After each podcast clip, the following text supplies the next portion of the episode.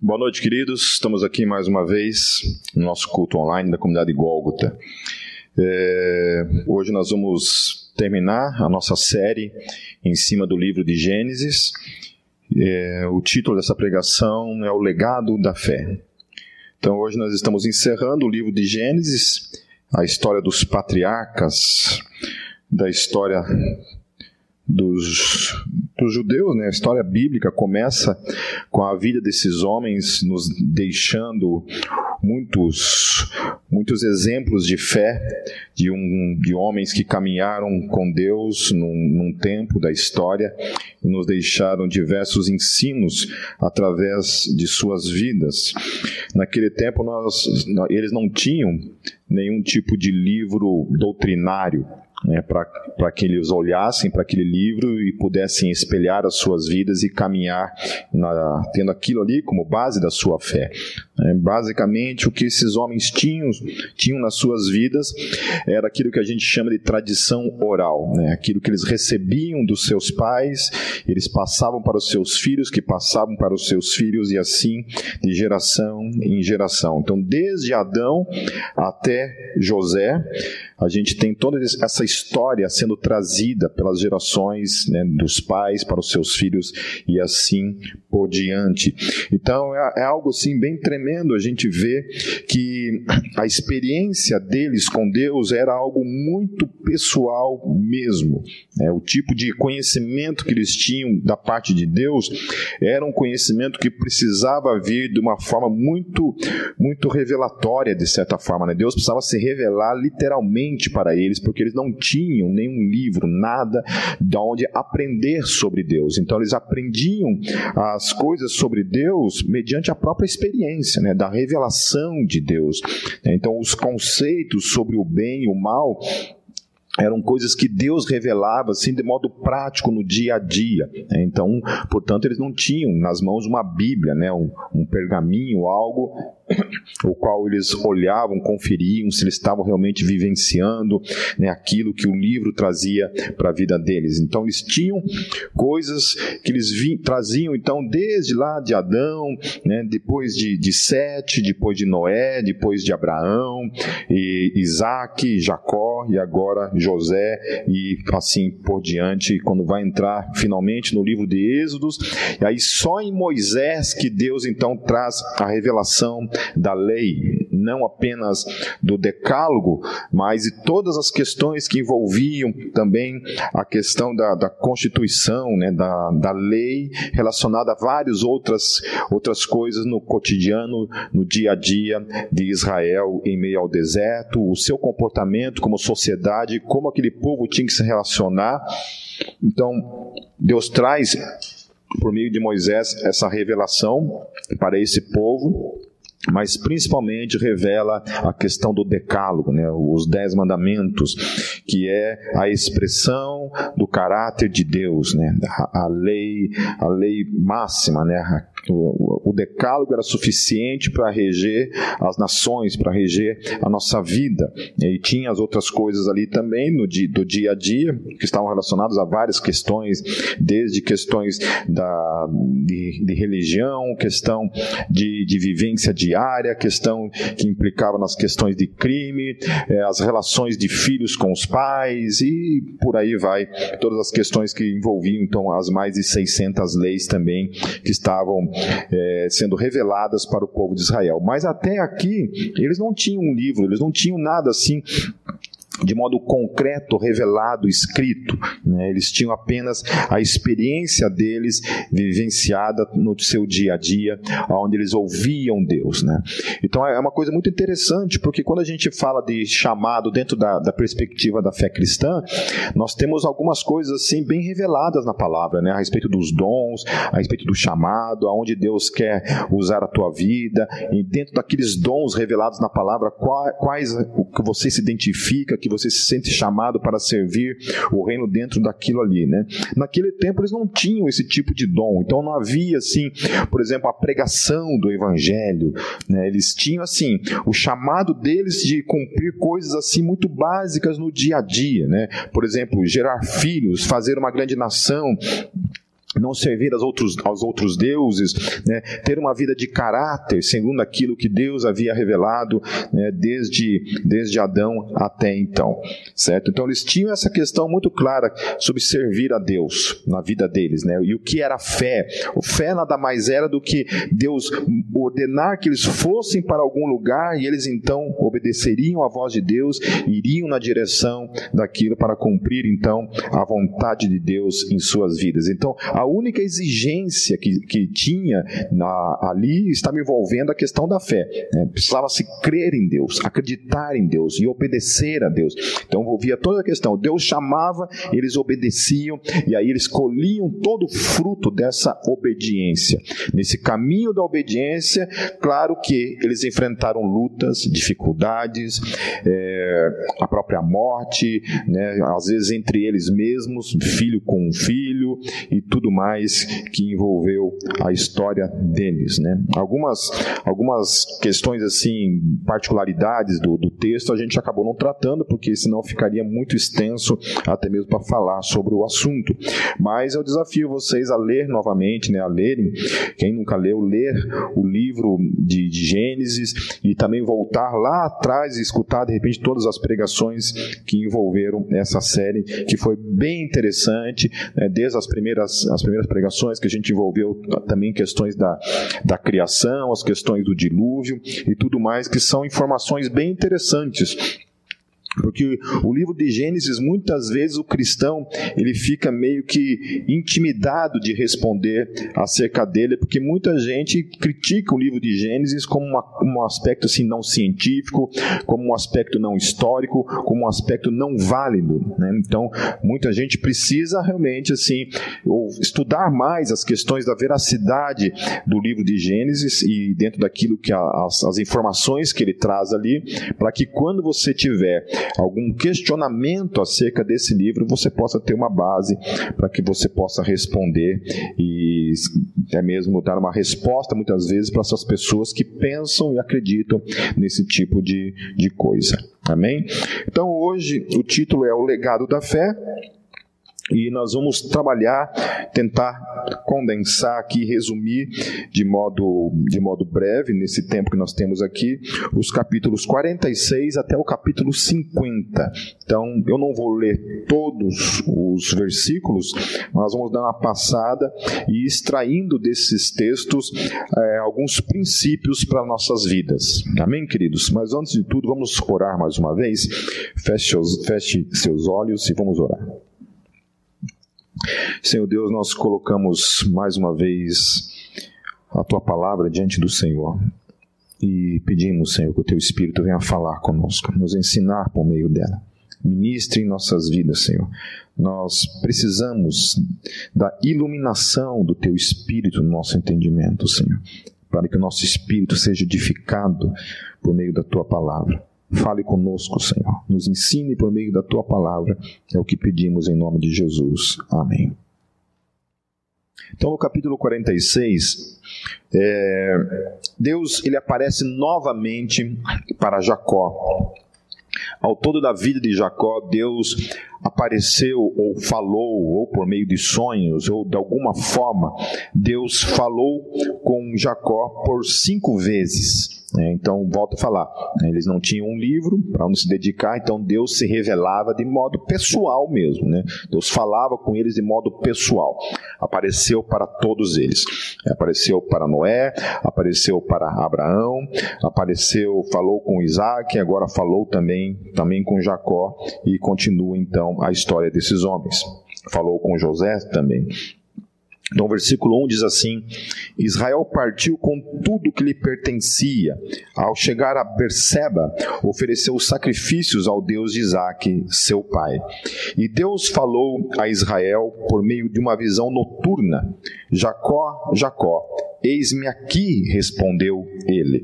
Então, acho que esta primeira questão, assim, que eu acho interessante nesse texto, que é essa questão do eis-me aqui, porque essa é a primeira, a primeira frase, a primeira, a primeira questão que precisa ocupar os nossos lábios, a primeira resposta que precisa ocupar os nossos lábios, que quando Deus te chama, quando Deus fala com você, essa deve ser sempre as primeiras expressões da nossa boca, do nosso coração, da nossa mente, do nosso espírito, é dizer para Deus: Eis-me aqui.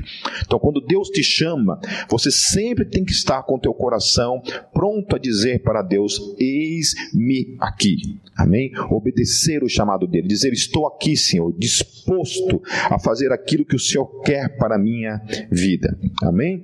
Então, esse era o coração de Jacó. Jacó sempre teve esse coração voltado para Deus, de dizer: Eis-me aqui, Senhor. No versículo 3, eu sou Deus o Deus de seu pai, disse ele: Não tenha medo de descer ao Egito, porque lá farei que farei de você uma grande nação. Então eu gosto também dessa expressão, né, no texto é: Eu sou o Deus de seu Pai. Então isso remete pelo menos às duas coisas em relação a essa frase: Eu sou o Deus de seu Pai. Primeira coisa é que a afirmação não se encontra no passado. Né? Então Deus não está falando assim, eu fui o Deus de seu pai.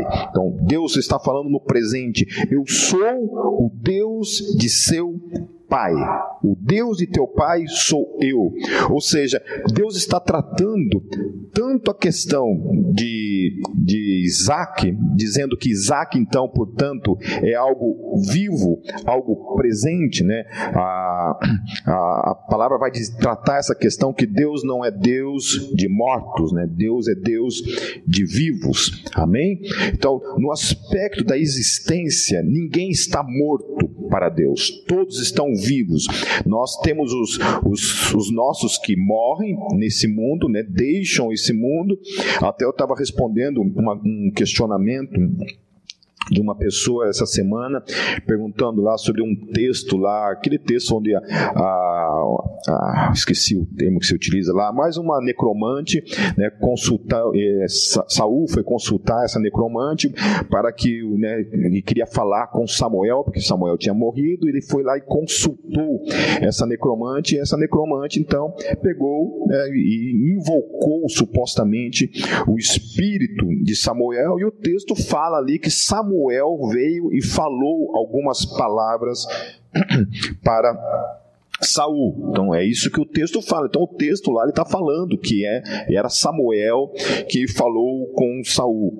Então tem um teólogo aí muito respeitado que é do meio do meio da, da teologia reformada, inclusive um pastor presbiteriano que respondeu, né? Estava respondendo essa questão. Então ele falando sobre algumas sugestões dentro disso, né? Algumas possíveis respostas para isso. E uma das respostas que ele defendeu é a possibilidade de que Deus na naquele momento, naquele episódio, Deus permitiu de fato que Samuel viesse do mundo dos mortos e incorporasse naquela mulher, né, de alguma forma ali, e falasse com Saul. Então foi o próprio Samuel que respondeu a Saul.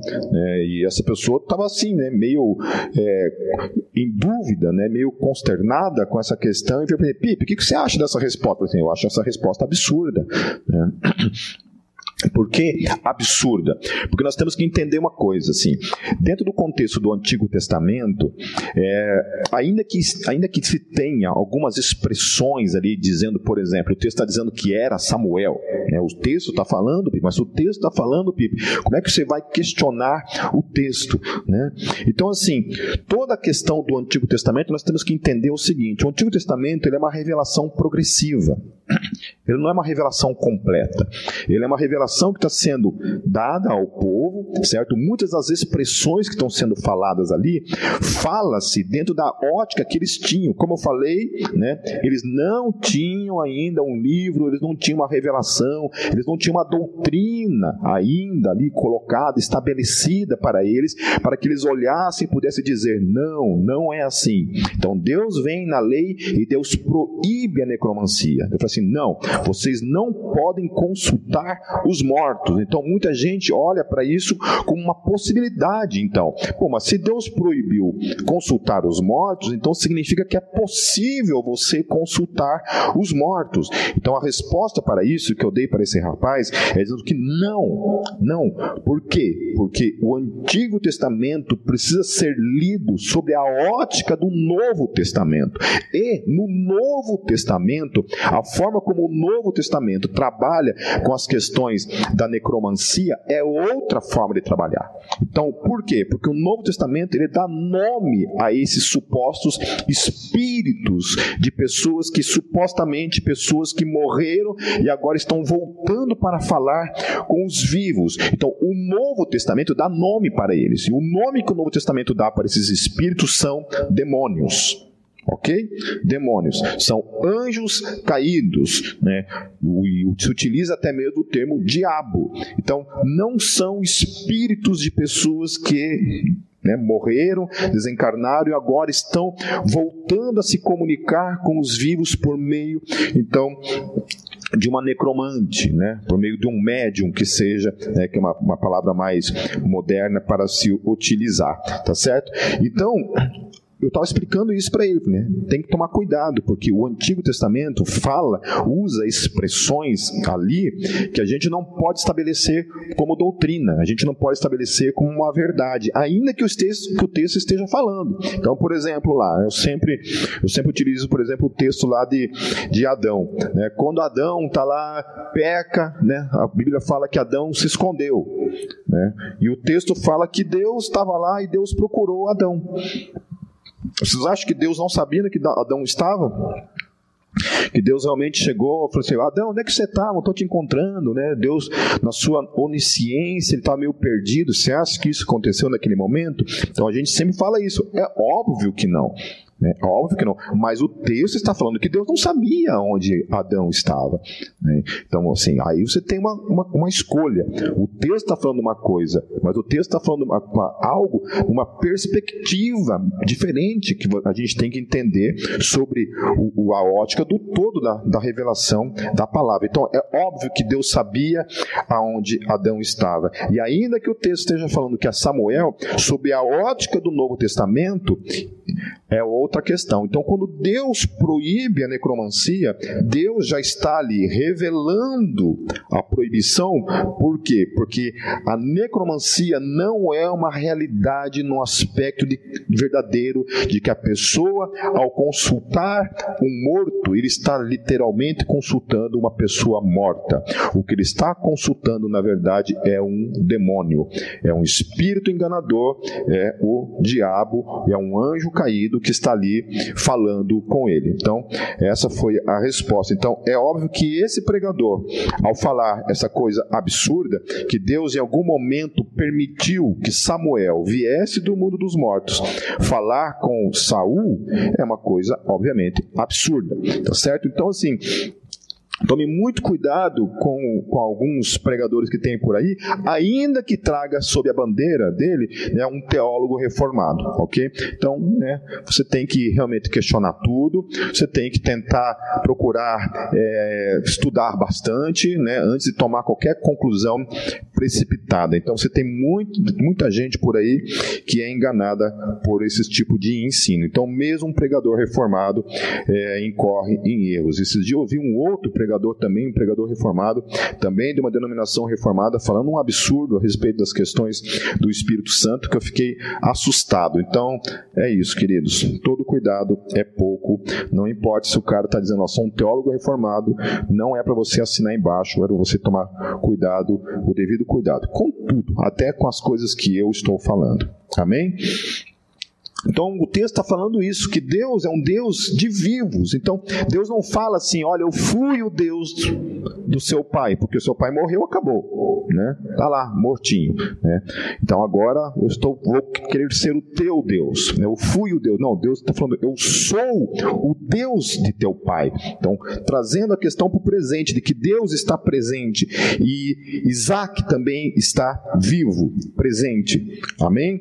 A segunda coisa que Jacó, já se aproximando ao fim dos seus dias, ainda era um homem cheio de medos de que as promessas de Deus não se cumprissem em sua vida. Deus ainda precisa dizer para ele de modo categórico, absoluto, afirmando para ele: você não tem que ter medo, não tenha medo. Ou seja, ainda esse homem lá, com mais de 100 anos de idade, que já tinha visto Deus operar tantas coisas na vida dele, ainda carregava sobre ele medo das coisas. Né? Então, é, mais uma vez, trazendo essa realidade de que nós, seres humanos, somos frágeis temos medo. Não, a gente precisa da voz de Deus trabalhando sempre no nosso espírito, nos encorajando, dizendo: não tenham medo. Não tenham medo, eu estou com vocês. Aí no versículo 4 trabalha ainda mais essa questão, dizendo assim: Eu mesmo descerei ao Egito com você, e certamente o trarei de volta, e a mão de José fechará os seus olhos. Olha que coisa linda, né? Deus dizendo assim: Você não tem que ter medo, por que, que você não tem que ter medo? Existe uma coisa sendo trabalhada por Deus aqui, tanto para José, quanto tanto para Jacó, quanto para mim e para você. Que a questão do medo trabalha sobre uma realidade que existe o perigo, o medo é uma coisa boa, né? o medo ele te protege de perigos, né? então o medo é um sentimento que precisa também existir em nós. Quando você vê uma altura, né? você chega lá na, na beira do precipício, você sente medo, né? então o medo te ajuda a você entender, olha, eu não posso dar mais um passo, né? se eu der mais um passo eu vou morrer. Né? Diante de uma arma, alguém armado ali vem, né, te coloca uma arma, o medo te ajuda a você ficar na tua, né? Então não adianta não ter medo, ah, não tenho medo de uma arma e vai querer encarar uma arma, simplesmente você vai se dar mal com isso. Então a realidade do que Deus está estabelecendo aqui é que ainda que haja o medo, nós temos que ter a confiança de que ele está presente, mesmo diante do medo. Então nós temos que contrastar o medo com a realidade da presença de Deus na nossa vida. Amém? O medo de qualquer coisa que seja. Né? Eu já tive síndrome de pânico, então eu sei muito bem o que é isso. Né? Você está ali com medo, sendo tomado pelo pânico, pelo medo, e, cara, né? da tua fé ser questionado, e até mesmo você questionar a sua própria fé. Né? Você está ali, o medo te domina, e como é que você faz? Né? E você precisa trabalhar esse contraste entre aquilo que você está sentindo e a realidade da tua fé, de que você crê num Deus que está presente na tua vida.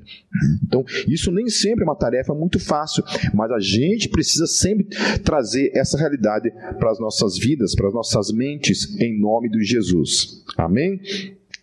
E aí Deus dá uma promessa, né, de que Deus estará presente com, a, com ele, e a outra promessa que ele dá também, ele fala assim, olha, você não tem que ter medo porque quem vai fechar os teus olhos é o próprio José.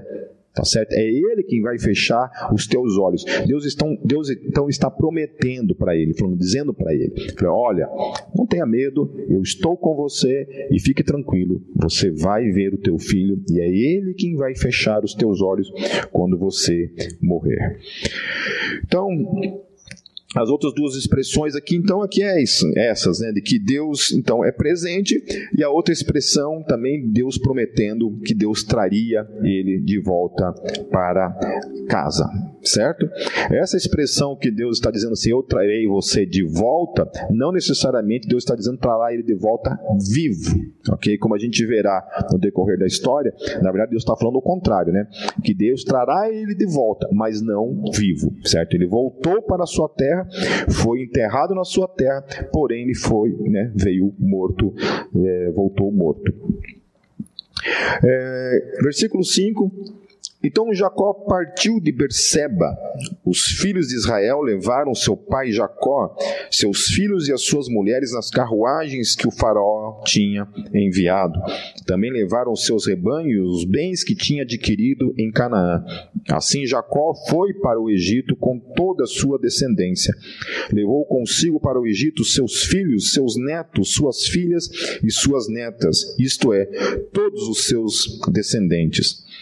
Todos os que foram para o Egito com Jacó Todos os seus descendentes, sem contar as mulheres e seus filhos, totalizaram 66 pessoas, com mais os dois filhos que nasceram a José no Egito. Os membros da família de Jacó que foram para o Egito chegaram a 70.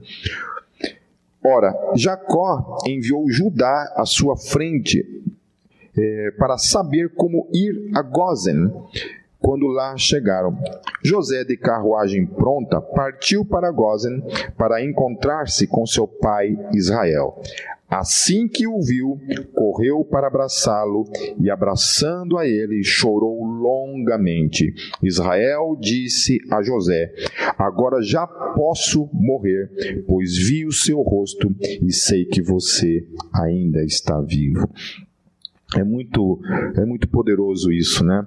Quando depois de décadas, o reencontro de um pai que havia perdido supostamente o seu filho, enquanto seu filho estava vivo, né?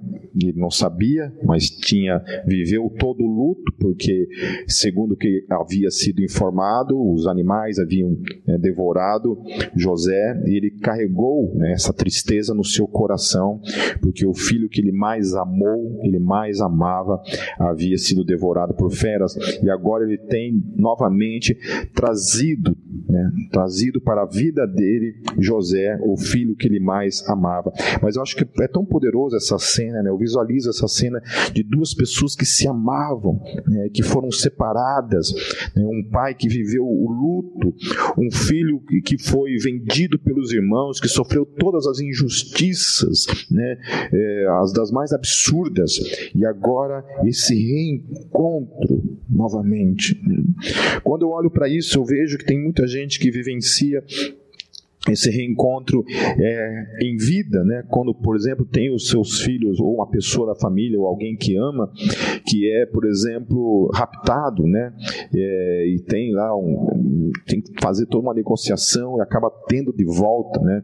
Ou quando você, por exemplo, perde algo que é muito precioso para você e você acaba recebendo aquilo, conseguindo né, encontrar aquilo novamente. Então, aquilo que a gente tem de valor, quando a gente consegue receber em vida de volta, a gente acaba valorizando aquilo muito mais. Né? Isso tem um poder muito grande é, nas, nossas, nas nossas vidas. Agora, isso aqui também remete a algo também muito poderoso para mim e para você, que ainda que nesse mundo nós não obtenhamos de volta aqueles a qual nós amamos, nós temos que ter a convicção na nossa vida de que um dia esse reencontro aqui é possível. Amém? É, dando aula muitas vezes assim em vários lugares, é, algumas vezes eu fui questionado sobre essa questão de quando eu afirmo que no céu nós lembraremos de tudo o que aconteceu aqui na Terra, de todas as coisas que nós é, vivenciamos aqui como realidade. E você já deve ter ouvido diversas vezes isso, ou deve ter pensado diversas vezes isso. Por exemplo, não, Pipe, isso não é possível. Né? Por quê? Então, por exemplo, sei lá, uma pessoa que eu amo morreu numa condição e por causa daquela condição em que ela morreu, provavelmente, possivelmente, essa pessoa não tenha ido para o céu, ela tenha ido para o inferno. Né? Então, eu vou ficar a eternidade lembrando que essa pessoa né, está lá no, na, no inferno e eu estou aqui no céu. Então, se utiliza desse argumento então para anular qualquer possibilidade da gente lembrar da nossa vida aqui na terra, das pessoas que nós amamos, daqueles que foram nossos pais, daqueles que foram nossos irmãos. Então a gente se utiliza desse argumento para anular tudo isso. Daí eu fico, eu sempre faço um, um tipo de, de comparação um pouco irônica, mas que retrata um pouco essa realidade. Se eu concordar com isso, de que a gente não vai lembrar absolutamente nada, o que essas pessoas estão querendo, estão afirmando, na verdade, é que quando você chega no céu, você não sabe nem por que você está lá. Né? Porque se eu estou no céu, chego no céu, eu não lembro de nada do que aconteceu aqui na terra, ao chegar no céu, né, Deus vai dar um branco total, né, vai zerar o HD, eu não vou lembrar de absolutamente nada. Chegando no céu, eu não vou saber quem é Jesus, eu não vou saber por que, que eu estou lá, eu não vou saber de nada. Né? Por que, que eu estou no céu? Se alguém me disser, não, você está no céu porque você acreditou em Jesus, mas acreditou em Jesus por quê? Ah, porque Jesus morreu pelos seus pecados. Por quais pecados? O que, que é pecado? Está entendendo? Qual que é a razão de eu estar lá? Então, o que eu afirmo, né, contrariando tudo isso, do contrário, eu penso que nós vamos lembrar de tudo, porque aí sim o céu terá todo o sentido e todo o gosto que ele deve ter. A razão pela qual estou lá é porque eu era um pecador que foi alcançado e foi redimido por Jesus naquela cruz. E aí sim, querido, chegar no céu e ver aquele que é o fruto do nosso amor que deu a sua vida por nós, que morreu por nós, faz todo sentido. E aí sim, eu lembrar da vida que eu tinha aqui, tudo que eu vivenciei aqui, todas as dores e sofrimentos que eu vivi nesse mundo, e agora comparado à glória eterna na presença desse Deus Santo, vivenciando essas realidades infinitamente superiores, aí sim faz todo sentido. Faz todo sentido para mim. Amém? Do contrário, chegar no céu com um branco total, não saber por que eu estou lá, não saber quem eu era, não saber nem ao menos quem Jesus é, da obra dele, do que ele fez por mim, não faz o menor sentido. Amém? É, agora no capítulo 47, meus queridos, José então leva o seu pai para conhecer o Faraó. Aí lá no versículo 11 diz assim: José instalou seu pai e seus irmãos e deu-lhes propriedade nas, na melhor parte das terras do Egito, na região de Ramessés, conforme a ordem de, do faraó. Providenciou também sustento para seu pai, para seus irmãos e para toda a sua família, de acordo com o número de filhos de cada um. Jacó, no versículo 28 agora. Jacó viveu 17 anos no Egito e os anos da sua vida chegaram a 147. Então Jacó viveu bastante tempo ainda, né? Ainda era uma geração que vivia muitos anos. Né? Aproximando-se a hora da sua morte, Israel chamou seu filho José e lhe disse: Se quer agradar-me, ponha a mão debaixo da minha coxa e prometa que será bondoso e fiel comigo. Não me sepulte no Egito. Quando eu descansar com meus pais, leve-me daqui do Egito e sepulte-me junto a eles. José respondeu: Farei como o Senhor me pede. Mas Jacó insistiu: Jure-me. E José lhe jurou, e Israel curvou-se, apoiado em seu bordão. Então Jacó exige de José uma promessa de que, se caso ele viesse a morrer, né, ele já estava bem avançado de idade, isso estava muito próximo de acontecer, foi assim, que ao morrer, ele jamais, sob hipótese alguma, que ele fosse enterrado no Egito. Do contrário, que José se comprometesse com ele, que fizesse um juramento diante dele, que ao morrer, ele fosse enterrado, então, lá em Canaã, lá na sua terra. É, lá no capítulo 48, agora, a partir do versículo 1, algum tempo depois disseram a José: Seu pai está doente, e ele foi vê-lo, levando consigo seus dois filhos, Manassés e Efraim. E anunciaram a Jacó: Seu filho José veio vê-lo. Israel reuniu forças e assentou-se na cama. Então disse Jacó a José: O Deus Todo-Poderoso apareceu-me em luz na terra de Canaã e ali me abençoou, dizendo: Eu o farei prolífero e o multiplicarei. Farei de você uma comunidade de povos e darei esta terra por propriedade perpétua aos seus descendentes. Acho tremendo essa questão né, de, da revelação de Deus, das promessas de Deus terem conduzido Jacó até ali, né, cumprindo todas as promessas que ele havia feito. O Deus das promessas cumpre aquilo que ele promete. Amém? No versículo 7, ele fala sobre a morte de Raquel, né, e aonde Raquel foi enterrada.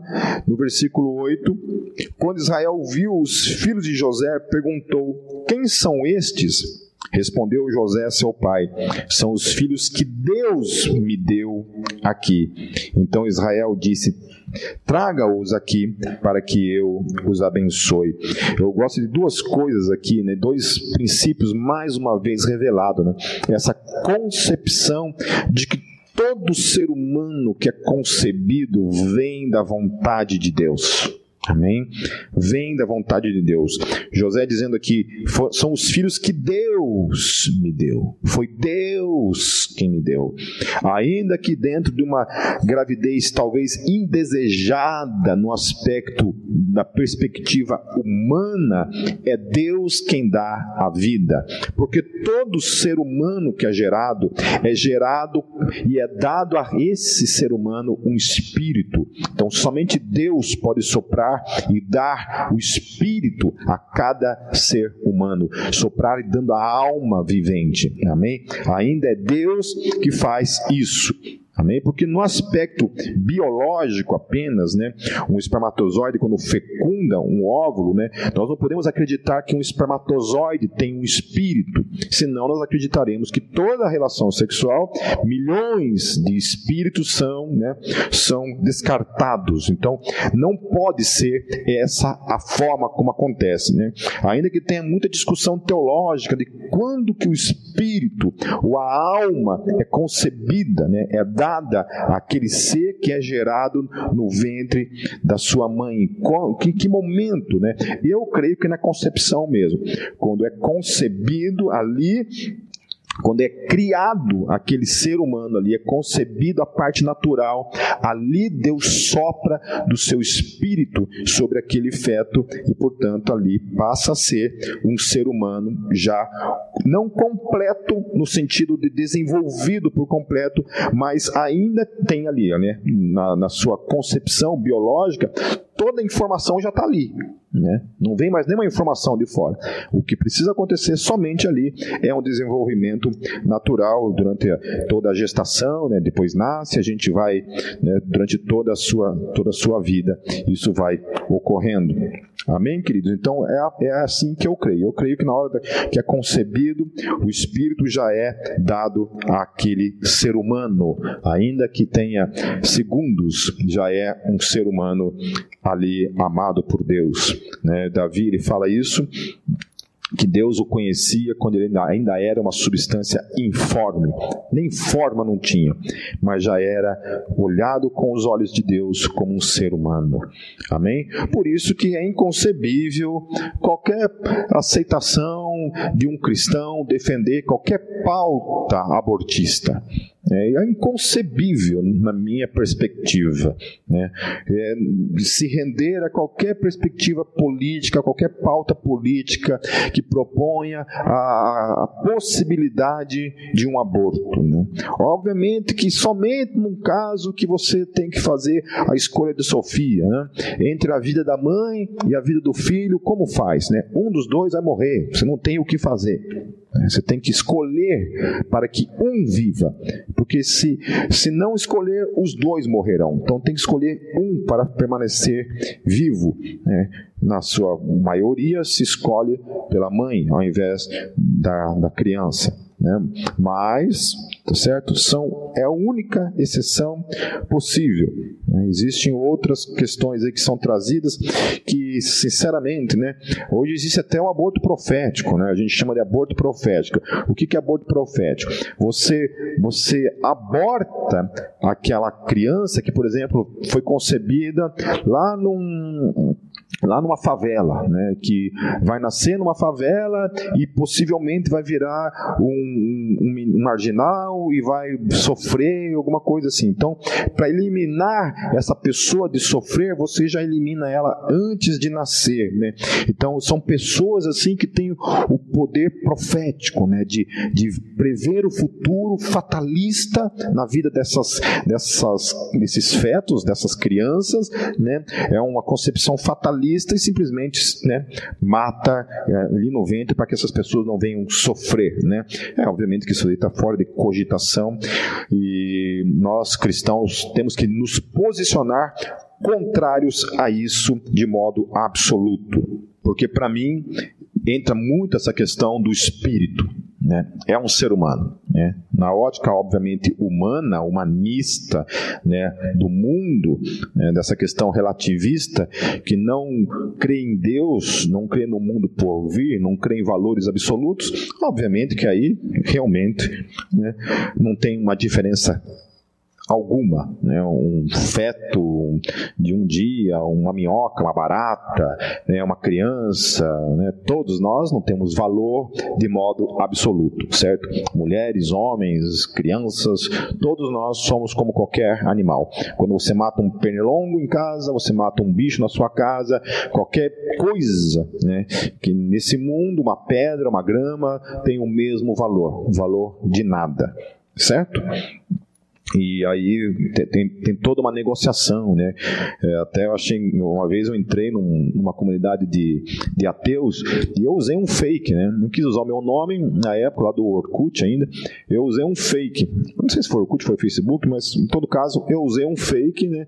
E eu me coloquei como se eu fosse um ateu. E aí o que, que eu fiz? Eu comecei a falar coisas ali dentro do grupo utilizando todos os conceitos relativistas levados ao extremo. Só isso. Então eu comecei a falar como se eu fosse um cara realmente relativista que não acreditasse em Deus, portanto, se eu não acredito em Deus, tudo é válido. É, conceitos de bem e do mal não existe. Aí eu comecei a usar algumas argumentações do Francis Schaeffer, né? E coloquei lá dentro do grupo, comecei assim, ó, os ateus, né? Só faltaram orar por mim. só faltaram falar de Jesus para mim. Entendeu? Porque eles ficaram assustados com aquilo. Né? Ô, cara, você é louco, cara. Eu falei, não, não sou louco. Eu só estou aplicando a lógica de ser um ateu entendeu? Aí no final lá, eu me identifiquei e falei, olha, eu não sou ateu, eu sou um cristão, eu só quis mostrar para vocês como, como que vocês não vivem a lógica daquilo que vocês pregam por aí, ok? Vocês mesmos são contrário àquilo que vocês pregam. Amém? É, então, esse, esse é um aspecto, né? Porque a primeira coisa é isso, é que Deus é aquele que então traz a vida. Todos os seus filhos, para quem é pai, né? É, para quem já teve a graça de, de conceber né? E, e, ter um filho, sabe do que eu estou falando, né? Então é isso. Nós entendemos que toda a criança, todo ser humano é concebido por Deus. É Deus quem dá é um presente. Se é, Deus nos dá como um presente para que venha viver, ser ensinado no caminho para a glória dele. Amém? E outro princípio que eu acho interessante nesse versículo 9 é esse princípio muito bem estabelecido ali que eles tinham de abençoar os filhos, de modo profético, de trazer palavras proféticas na, na vida dos filhos, profetizar, orar, abençoar a vida deles. É outra coisa muito poderosa que agora Jacó estava fazendo com José. Isaac fez na vida dele e agora ele está fazendo na vida de José e na vida dos outros filhos também ele vai fazer isso durante todo o capítulo, tá certo? É, lá no versículo 10, os olhos de Israel já estavam enfraquecidos por causa da idade avançada e ele mal podia enxergar. Por isso José levou seus filhos para perto dele e seu pai os beijou e os abraçou.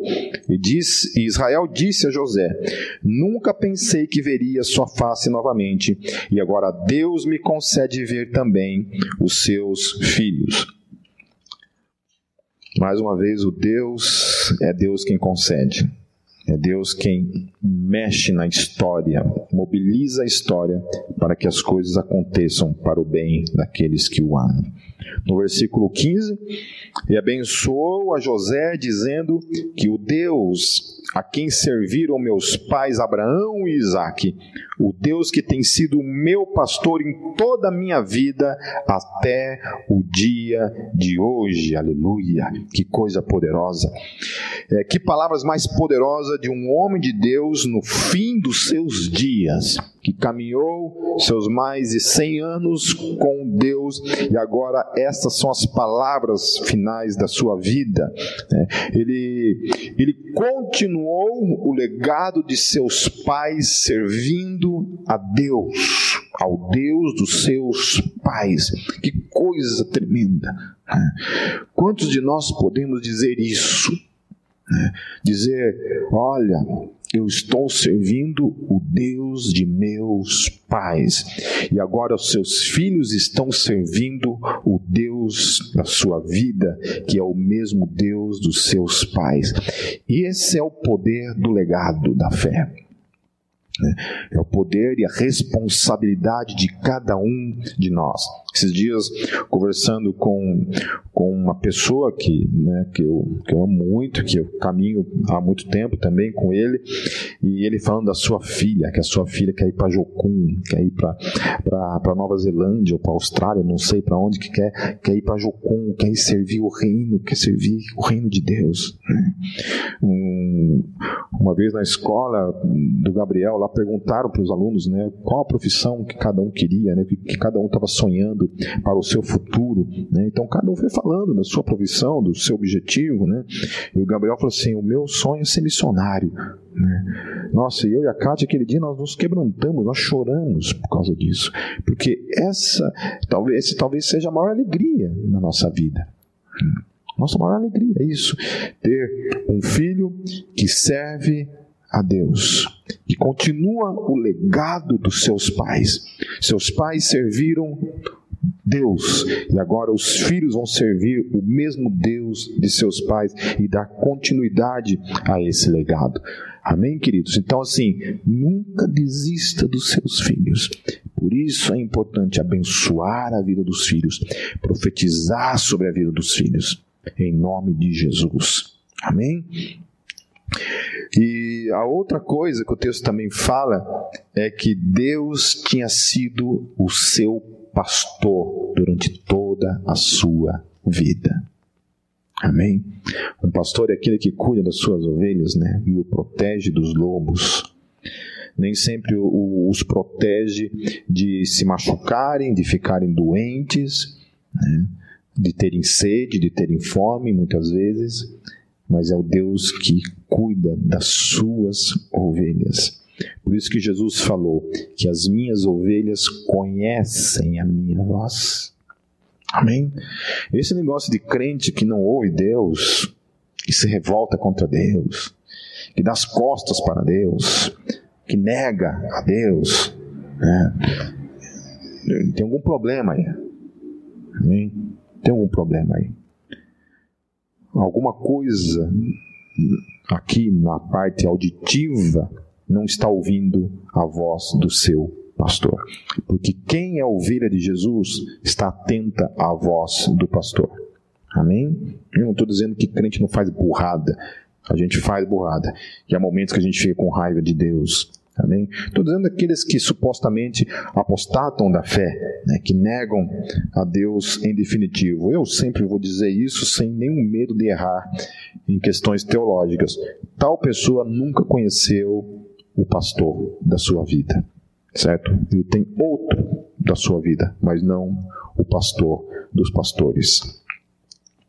Aí no capítulo 9, então, no capítulo 49, desculpa, ele finalmente vai dar as suas últimas palavras aos seus doze filhos. Né? Aí no versículo 1 diz assim: Então Jacó chamou seus filhos e disse: Ajuntem-se ao meu lado para que eu lhes diga o que lhes acontecerá nos dias que virão. Então aqui Jacó ele começa a falar algumas palavras para cada um dos seus filhos, né, um por um. Ele dá algumas questões proféticas, né, algumas legais, algumas nem tanto, né, algumas trazendo assim palavras pesadas para esses filhos, mas está ali, ele começa a falar. E aí lá no, no versículo 10, ele vai falar uma, algo de modo profético acerca de Jesus. Olha que coisa interessante. No versículo 10. O cetro não se apartará de Judá, nem o bastão é, cortou aqui, não sei porquê, não, não sei o que está escrito.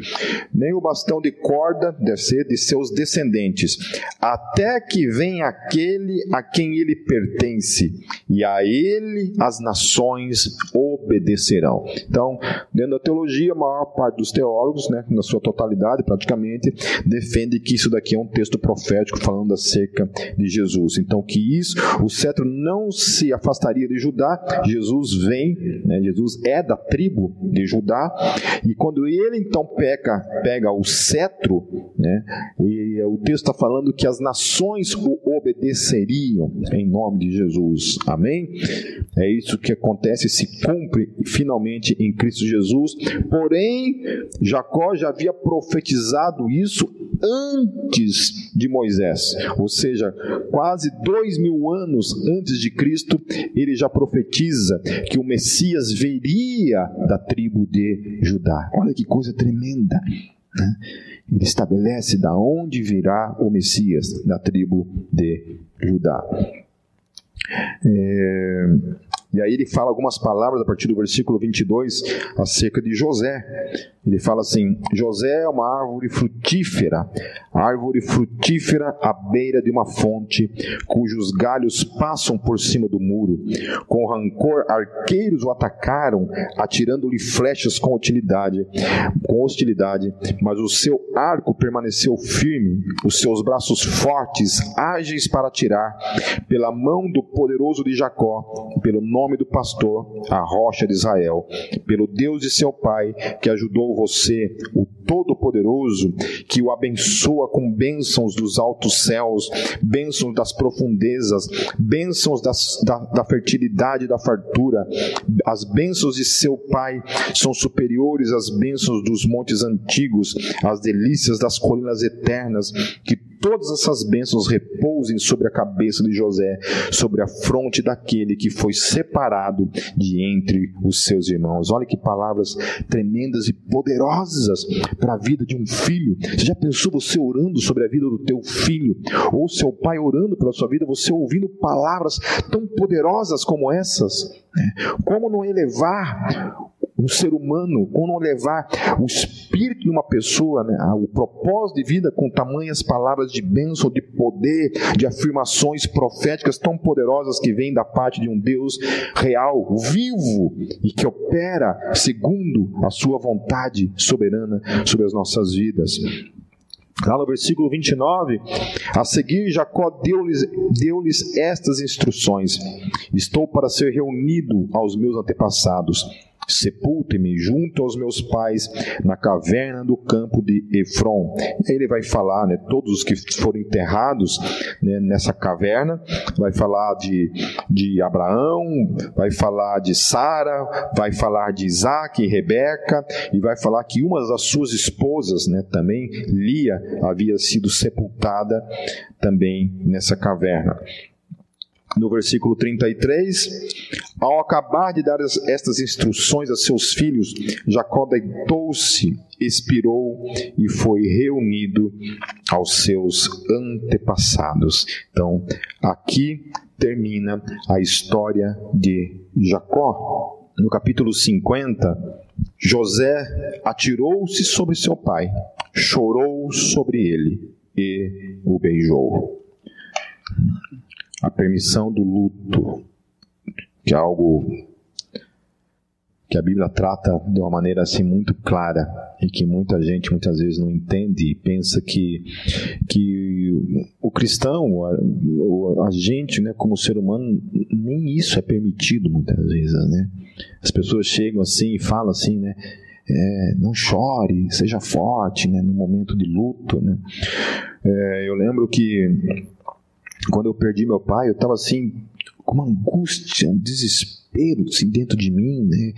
E estava lá no velório de madrugada, assim, e o, o, cara que me discipulava praticamente, né? Que a gente fazia evangelismo, mas ele praticamente era a pessoa assim que me discipulava, que era o Lé, o Wilson, que hoje mora lá na cidade de Toledo. Eu lembro que o Lé ele chegou em mim, né? O Lé é um índio, assim, meio índio, assim, ele é bem grande, assim, um cara né, dá quase dois de mim. E ele chegou assim, ele falou assim, como é que você tá, Pipe? Eu falei assim, cara, meu pai, cara, né? E ele me abraçou assim, sabe? Me abraçou meio literalmente, né? Ele me tomou assim, né? E ele falou assim, chora, cara, chora, né? E eu, naquele momento, eu desandei a chorar. Nossa, aquele momento ali eu fiquei até desnutrido naquele momento de tanto que chorei. E é isso, sabe? Essa permissão bíblica para o pranto, para o luto que ela estabelece, sabe? Deus permite isso. Né? O pranto, o choro, foi dado para isso. Foi dado para esses momentos. É, não, não existe essa concepção de ser forte diante da morte. O choro, o luto, é porque você perdeu. Né? Perdeu alguém que você amava. Né? Mesmo na, na ótica cristã, que você, né, você crê que terá novamente né, restaurado na sua vida, essa é uma realidade que acontece. E aí o texto vai falar né, que, que José, por exemplo, pede para embalsamar o pai dele, e aí ficam vários dias, né, levaram 40 dias só para embalsamar né, o, o corpo né, dentro das suas técnicas lá que os, que os egípcios faziam, né, e ficaram 70 dias chorando a morte de, de Jacó. Então tá lá e depois ele pede para Faraó para que ele possa ir enterrar o seu pai na terra. Né? Ele tinha feito um juramento para o seu pai, seu pai tinha pedido para que ele fosse enterrado lá nessa caverna, né? lá em Canaã. E ele então pede a permissão para levar o seu pai. Chega lá, né? vai toda uma, uma caravana de várias pessoas, né? com, com os carros ali, tudo reais, né? os cavaleiros e toda uma, uma comitiva ali de pessoas vão lá para enterrar o pai de José. Chegando lá, eles já ficam ainda sete dias lá, lamentando a morte de seu pai. Eu acho interessante aqui que ninguém questiona Deus, né? A morte ela é entendida de uma forma assim muito real da vida, que faz parte do processo da vida e que a gente chora diante dela e que não temos que ser poderosos, fortes diante dela, simplesmente encará-la como ela é na sua realidade. É, no versículo 14, nós estamos quase encerrando. Depois de sepultar seu pai, José voltou ao Egito com os seus irmãos e com todos os demais que o tinham acompanhado. Vendo os irmãos de José que seu pai havia morrido, disseram: E se José guardar rancor contra nós e resolver retribuir todo o mal que lhe causamos? Então mandaram um recado a José dizendo: Antes de morrer, teu pai nos ordenou que te disséssemos o seguinte: Peço-lhe que perdoe os erros e pecados de seu irmão, que o trataram com tanta maldade. Agora, pois, perdoa os pecados dos servos do Deus do teu pai. Quando recebeu o recado, José chorou. Então, havia passado 17 anos em que eles desfrutaram do perdão de José, que deu a eles do melhor, e ainda assim eles duvidavam no coração que José tinha de fato um coração gracioso e perdoador. E talvez tenha sido isso que fez José chorar. Por ainda eles, mesmo diante de tudo que ele havia feito, né, todas as atitudes dele, em nenhum momento ele retribuiu o mal com o mal. Né? Do contrário, ele retribuiu o mal com perdão, com graça, com bênçãos, né, com prosperidade, com sustento, com terras, com comida, com proteção, com o que havia de melhor na terra do Egito, o texto vai falar ele concebe aos seus irmãos, diante de todo o mal que, ele, que eles haviam feito, ele, ao invés de pagar o mal com o mal, do contrário, ele age dessa maneira. E ao ouvir essas coisas, o texto fala que ele chora. Fala assim: Aí no versículo 18, depois vieram seus irmãos, prostraram-se diante dele e disseram: Aqui estamos, somos teus escravos. José, porém, lhes disse: Não tenham medo. Estaria eu no lugar de Deus? Olha a, perspectiva desse homem. Quem sou eu para vingar? Quem sou eu para trazer justiça? Quem sou eu para isso? Eu não estou no lugar de Deus. E como a gente se pede diante disso? Hum. Se pede no dia a dia, o tempo todo. Né? Quando alguém faz alguma coisa de errado com a gente, qual é o nosso primeiro sentimento? Graça? Perdão? Pagar o mal com o bem? Ou o contrário? Né? Pagar o mal com o mal? Se vingar? Dar um jeito de punir? É um jeito de fazer alguma coisa para aquela pessoa sentir a dor do mal ou a, sentir na mesma potencialidade o sofrimento e a dor que ela nos causou.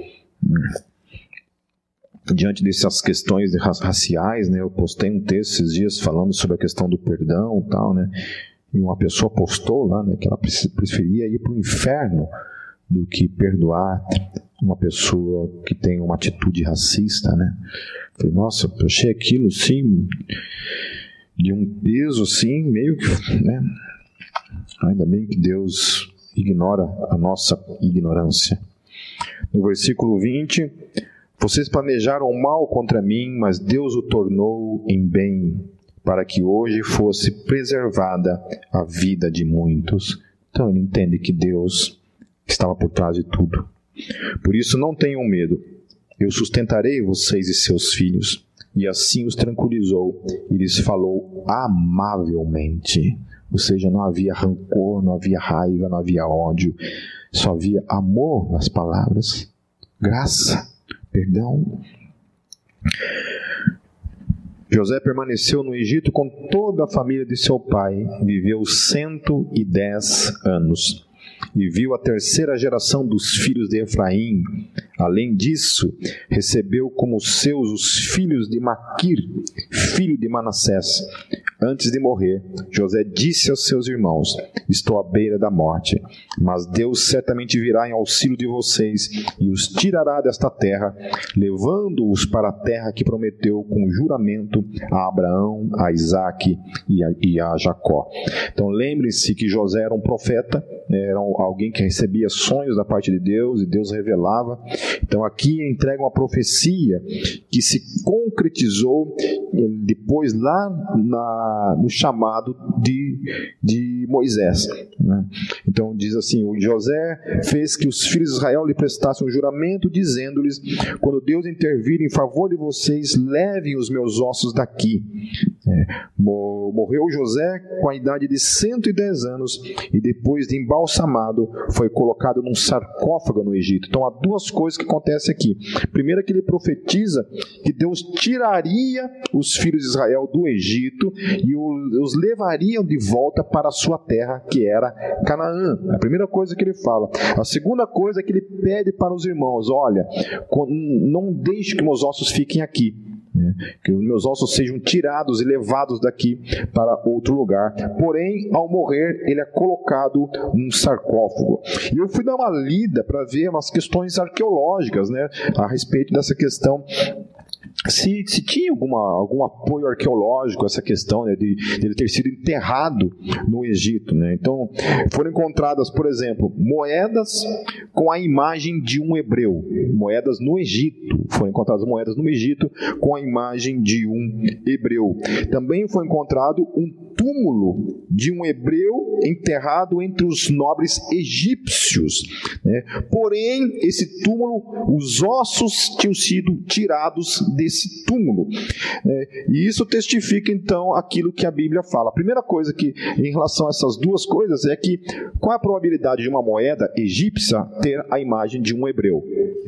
Não poderia ser de um hebreu qualquer, só poderia ser um hebreu que ocupou em algum momento um cargo altíssimo dentro do Egito. E as, essas moedas são do período exato em que José esteve lá no Egito. A outra coisa é esse túmulo entre os nobres, um escravo não podia ser. Como uma pessoa dessa poderia estar entre os nobres o seu túmulo? E a outra coisa é que esse túmulo foi encontrado e esse túmulo, os ossos não estavam lá dentro.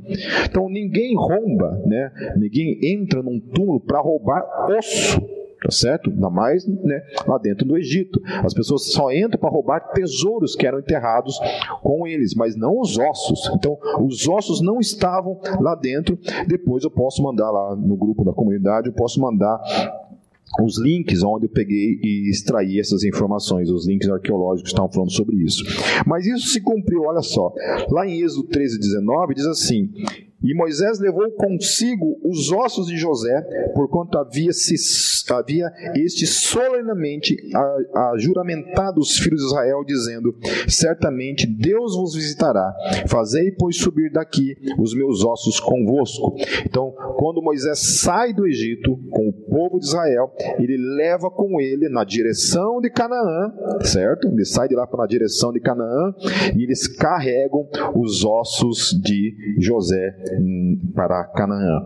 E aí lá em Josué também vai falar, é, Josué capítulo 24, versículo 32, diz assim: Também os ossos de José, que os filhos de Israel trouxeram do Egito, foram enterrados em Siquém, naquele, naquela parte do campo que Jacó comprara aos filhos de Emor, pai de Siquém, por cem peças de prata, e que se, tornar, se tornara herança dos filhos de José. Então aquilo que ele havia profetizado e pedindo se concretiza então na vida dele. Né, lá em Hebreus 11, 22 diz: Pela fé, José, próximo da morte, fez menção da saída dos filhos de Israel e deu ordem acerca de seus ossos. Isso é fé, é crer, é profetizar na palavra de Deus. Né, quando Deus traz a palavra dele, você profetiza e isso acontece. Amém, meus queridos. Então, queridos, encerrando, o que nós aprendemos nesse desfecho do livro de Gênesis? Cinco coisas para encerrar. Primeira coisa, que diante do chamado de Deus, nossa resposta deve ser sempre: Eis-me aqui, Senhor. Sem enrolações, sem desculpas. Sempre deve ocupar a nossa, a nossa boca e o nosso coração. Eis-me aqui, Senhor. Eis-me aqui, Senhor. Eis-me aqui, Senhor. A segunda coisa é que Deus é Deus de vivos e não de mortos. Deus se refere aos que morreram com verbos no presente. Eu sou, ao invés de eu fui. Inclusive, Ele cuida dos seus, mesmo depois de mortos, inclusive de seus corpos. A terceira coisa que é responsabilidade de cada geração dar continuidade ao legado da fé. Amém? Certo? É minha responsabilidade dar continuidade à fé dos meus pais. É responsabilidade do, do meu filho dar continuidade à fé minha e da mãe dele. E assim por diante, sabe? Você tem uma responsabilidade na sua vida, sendo pai, de dar continuidade ao legado. Se seus pais não são cristãos, o legado começa a partir de você. Passar isso adiante. Por isso a importância de não no aspecto talvez de filhos somente, né?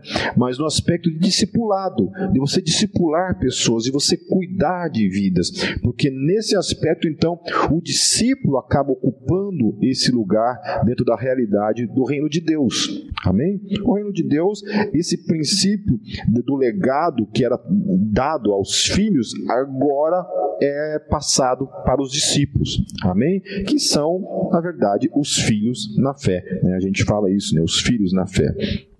Amém? A quarta coisa muito poderosa nesse texto e que a gente tem que encarnar na nossa vida é que o verdadeiro perdão jamais faz uso do passado como arma de rancor ou vingança. Amém, queridos? Então, assim, como cristão, eu tenho, de certa forma, a obrigação de perdoar, se eu quero ser perdoado. É isso que a Bíblia fala. Aquele que não perdoa não será perdoado. Então nós temos a obrigação de perdoar, certo? Então, uma vez perdoado, nós não temos mais o direito de ficar voltando no passado, resgatando coisas no passado e jogando contra o irmão, contra o marido, contra a esposa, contra quem quer que seja. Amém? Porque você já pensou se Deus agisse assim comigo e com você? O tempo todo, Deus fala assim: ah, né, você está lá caminhando com Deus, você tem um momento ali, ah, mas lembra que há 10 anos atrás você fez isso? Se a pessoa, se, se Deus agisse assim, se o perdão de Deus fosse dessa forma, do contrário, meus queridos, perdão é perdão, certo? Perdoe e seja livre em nome de Jesus. Mas cuide para perdoar de fato. E toda tentação de trazer o passado à tona e utilizar o passado como arma. Lembre-se do que eu falei, que José tinha tudo para ser uma pessoa amargurada, de ficar jogando na cara dos irmãos, de pagar o mal que eles fizeram com mais mal ainda, porque ele tinha o poder nas mãos dele. E o que, que ele fez? Do contrário, e por ele agir do contrário, ele foi alguém que cumpriu o seu chamado e agradou o coração de Deus. Agradou o coração de Deus. E por último, a grande lição na história desses homens é que Deus é o Senhor da história dos seus. Deus é o Senhor da minha história e Deus é o Senhor da tua história. Lembre-se disso. Deus está conduzindo a minha e a tua vida como o grande pastor conduz as suas ovelhas. Essa é a lição do texto. Que eu queria que a gente saísse hoje desse momento guardando esses princípios no nosso coração. O livro de Gênesis é um livro muito rico de princípios para a minha vida e para a tua vida. Princípios que foram experimentados na experiência diária vivida com Deus vivo, presente, que falava, que se revelava. Então eles passavam por situações ali, ó, no seu dia a dia, enquanto Deus se revelava a eles. Eles não tinham uma Bíblia, eles não tinham nada. E ainda assim, eles cumpriram o chamado de Deus para as suas vidas. Quem dirá eu e você, que temos a revelação da palavra, temos a encarnação viva de Jesus no tempo e na história, sua, sua reencarnação, sua morte e sua ressurreição, e temos o Espírito Santo que habita, que habita em nossas vidas, e temos a revelação de todo o Novo Testamento como princípio de vida para cada um de nós, para vivermos nesse mundo o legado da fé a qual eu e você, todos nós, somos responsáveis no dia a dia para a glória do nosso Deus.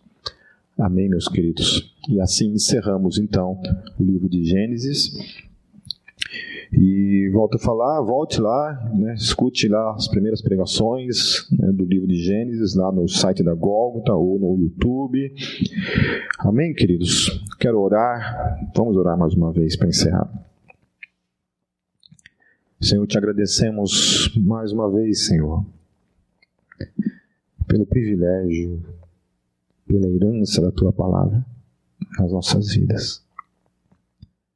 Te louvo pela história de todos esses homens, Senhor Jesus, que nos ensinaram a caminhar contigo, que viveram todas as suas mazelas, suas dores, suas angústias, mas caminharam pela fé profetizaram pela fé, abençoaram pela fé, obedeceram por meio da fé, crendo, Senhor, numa ressurreição superior. Obrigado pela vida de cada um deles, Senhor. Nos ensine, Senhor, a vivenciar esses princípios na nossa vida, Pai. Especialmente, Pai, o princípio da obediência, do perdão, do crer, do lutar, Senhor. Em especial da confiança de que o Senhor é o Senhor da nossa história. É o Deus que está presente na nossa história, não fora dela, não contemplando ela, mas movendo ela, nos movendo, nos guardando, pastoreando. Obrigado, Senhor. Obrigado pela tua palavra mais uma vez.